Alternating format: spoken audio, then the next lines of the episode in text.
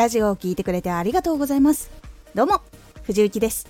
毎日16時と19時に声優だった経験を生かして初心者でも発信上級者になれる情報を発信しています。さて今回は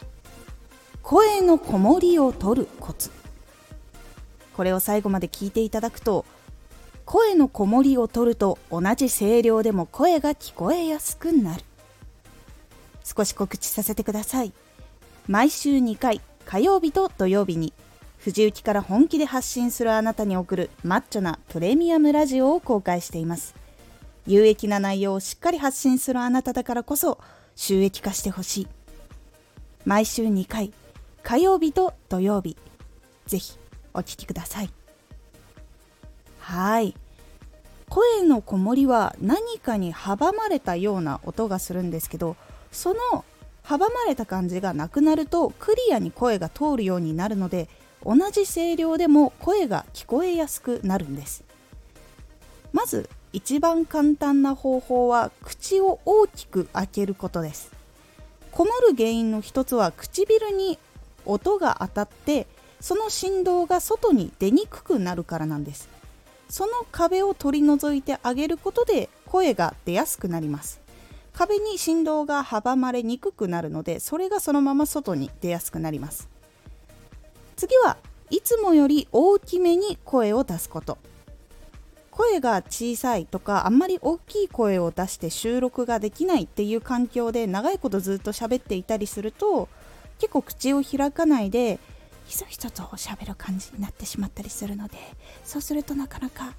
そうするとなかなかやっぱり声が聞こえにくいという状況にもなってしまうので人に声が届きにくくなります。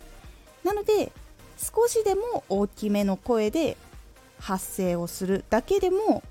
届きやすさが変わってきます。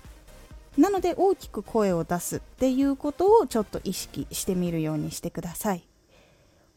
大きく声を出すと声を出すトレーニングにもなって声を大きめに出す時って口を大きく勝手に開けるんですよ。そうすると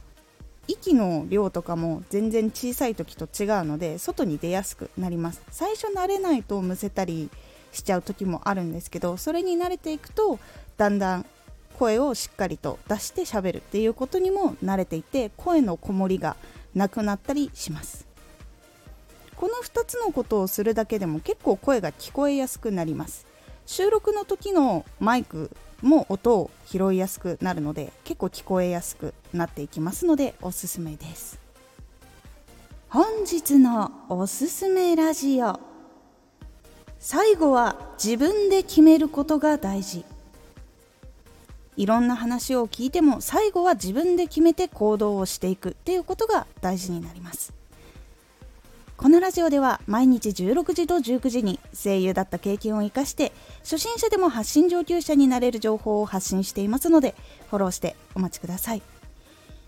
次回のラジオはラジオを聴く人に覚えてもらう話し方にこだわるです。こちらをやると聞いている人にこの話し方が安心するもしくはこの話し方をする人だというふうに覚えてもらうことができるのでお楽しみに。Twitter もやってます。Twitter では活動している中で気がついたことや役に立ったことをお伝えしています。ぜひこちらもチェックしてみてね。コメントやレターいつもありがとうございます。ではまた。